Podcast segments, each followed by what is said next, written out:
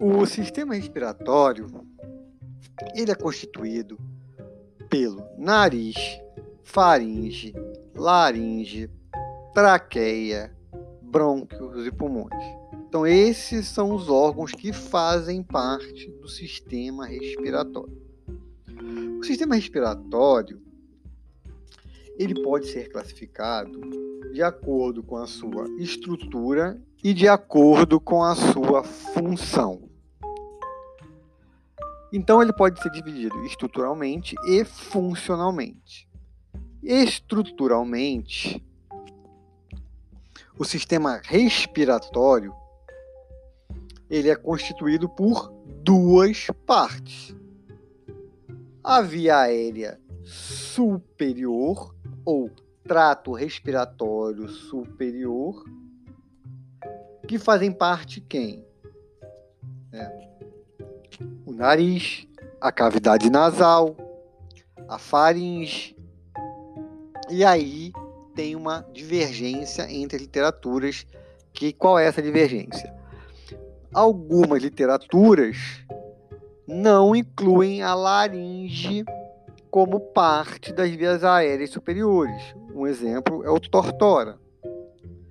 Outras literaturas já incluem a laringe como parte das vias aéreas superiores, como exemplo, o Silverthorne.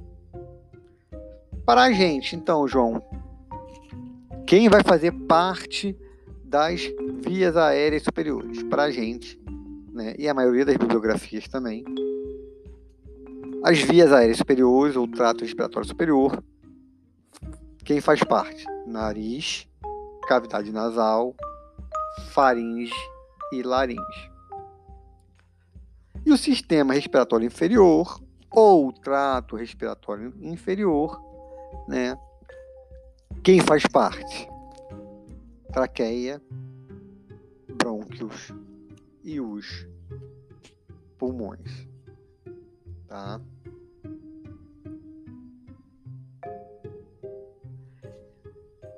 Mas a gente tem também a divisão funcional.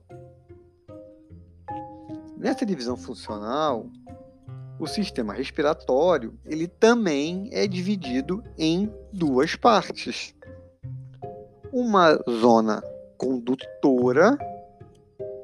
O que, que é essa zona condutora? É aquela é a zona onde o ar vai passar, onde se tem as cavidades, os tubos que vão estar interconectados, por onde o ar passa. Quem faz parte dessa via condutora? nariz, cavidade nasal, faringe, laringe, traqueia, os brônquios, bronquíolos e os bronquíolos terminais. Nessas, nessa zona condutora, o que está acontecendo ali? Ali está tendo o quê? A filtração, aquecimento e umidificação do ar para ele poder chegar ao, ao, pulmão, onde a gente vai ter aí a zona respiratória, que é o lugar onde ocorre que a troca gasosa. Quem faz parte dessa dessa zona respiratória? A gente vai ter os bronquíolos terminais, os ductos alveolares, os sacos alveolares, os alvéolos, tá? que são os principais lugares de troca gasosa entre o ar e o sangue.